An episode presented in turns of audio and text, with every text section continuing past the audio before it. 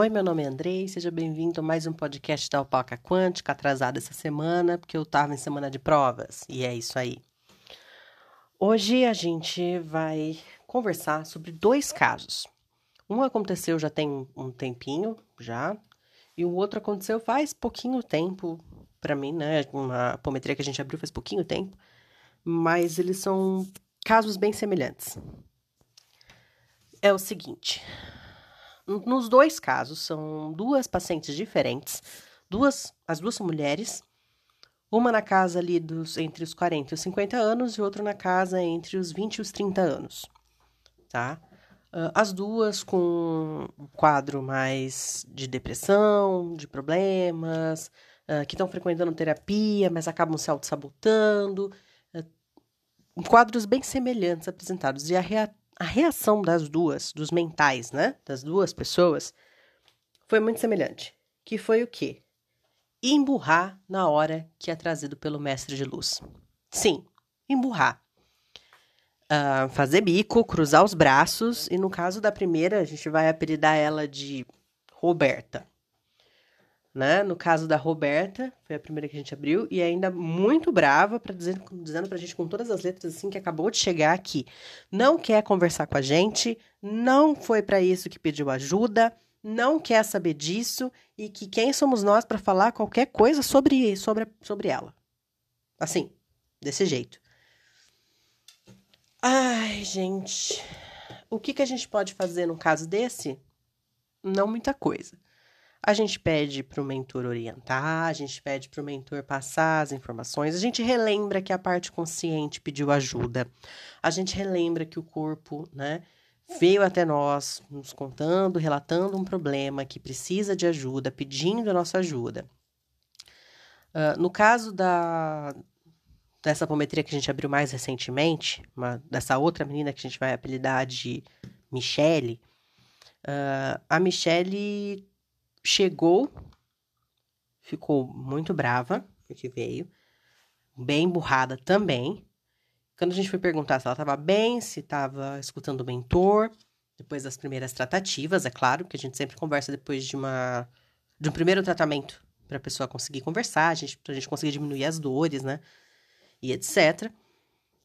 Ela estava emburradíssima também e disse que achou que a ajuda não seria dessa forma, que achou que a gente tinha que ajudar ela, mas que a nossa ajuda seria para fazer ela encontrar as respostas que ela estava querendo. Então, eu tenho uma, uma notícia para dar, né? Não interessa se é apometria ou se é qualquer outra tratativa, a resposta da sua encarnação, a resposta para a sua existência, a resposta para a sua caminhada, não vai ser encontrada de nenhuma forma. Isso é uma questão sua, com você, dentro da sua caminhada, e é assim, vai fazendo o que dá, cara. É, cria essa ilusão dentro do, do que, que tem que fazer que, olha, meu Deus do céu. Não é bem assim que funcionam as coisas. A sua encarnação tá aqui para ser vivida.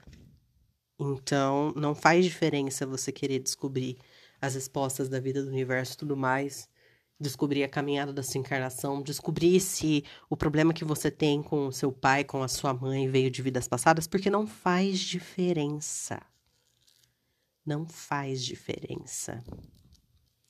Muita gente quer saber de vidas passadas, é, acha que a apometria vai te contar sobre isso, mas a verdade é que não faz a menor diferença na sua encarnação. Você saber quem você foi, quem você deixou de ser, justamente porque você já foi e você já deixou de ser. Nada do que a gente traz, da, da, nada do que a gente viveu na outra vida de gostos, encontros, desencontros, a gente traz para essa. Ficam questões pendentes que a gente tem que dar um jeito de resolver. Faz diferença a gente saber que questão é essa? Não, não faz a menor diferença. Ah, mas isso vai poder me ajudar a resolver as questões com as pessoas, que também é um, era um dos pontos que ambos os casos né, apontaram, que gostariam de resolver na apometria. Então não vai. Não vai. Não vai te ajudar a resolver. Porque se fosse te ajudar a resolver, você, todo mundo nasceria lembrando das coisas, desses tipos de coisa. Na verdade, lembrar de vidas passadas só piora e não faz a menor diferença. O resultado dessas duas apometrias foi muito semelhante, porque como o mental das os mentais, né, de ambas recusaram ajuda, uh, não tem muito o que a gente fazer, né? O mental, por mais que ah, mas o corpo pediu ajuda. Sim, o corpo pediu ajuda. O corpo usou o livre-arbítrio dele e pediu ajuda. Mas o mental usou o livre-arbítrio dele e disse que não queria a nossa ajuda. Então, não tem como a gente passar por cima desse livre-arbítrio. Se o mental, por mais que a pessoa consciente, o corpo consciente, tenha dito de várias formas, explanado de várias formas o quanto ela precisa dessa ajuda, o quão ela precisa ser ajudada, o quão ela gostaria de ser ajudada, se o mental não quiser ser ajudado, não tem o que a gente possa fazer. Não, não, não tem o que a gente possa fazer. Simples assim. Uh, então, nesse caso, a frequência é fechada e a gente passa o relatório para a pessoa. Uh, é padrão que as pessoas que recebam esse relatório com esse tipo de resposta não me respondam um e-mail.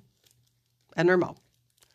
Uh, provavelmente, e é isso, eu estou usando um puro achismo mesmo, provavelmente não tenha gostado muito do resultado. Mas o que, que eu posso fazer?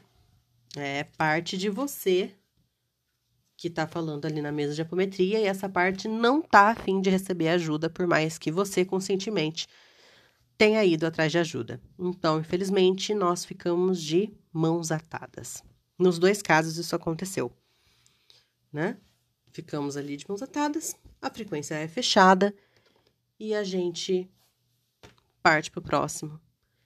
Pode ser que, se essas mesmas duas pessoas peçam para abrir a, apometria daqui a algum tempo, a gente consiga ajudar depois dela conversar consigo mesmo, entender consigo mesmo por que, que ela não não está aceitando essa ajuda. Qual que está sendo o problema em aceitar essa ajuda? Qual que está sendo o problema em, em ser ajudado? o que está acontecendo de ganho secundário ali que está sendo cômodo ficar sem ajuda? Acho que essa é a grande pergunta. O que você ganha em não ser ajudado? De verdade. É uma questão para se refletir, para a gente refletir. Mesmo dentro das terapias psicológicas, né, com psicólogo, com psiquiatra, é muito importante a gente ter isso em mente. O que, que a gente está ganhando né? Qual que é esse ganho secundário que a gente tem se a gente ficar na nossa posição de vítima? O que, que a gente ganha se a gente ficar nessa posição de coitado, em que nenhuma ajuda consegue te resolver, nada se resolve?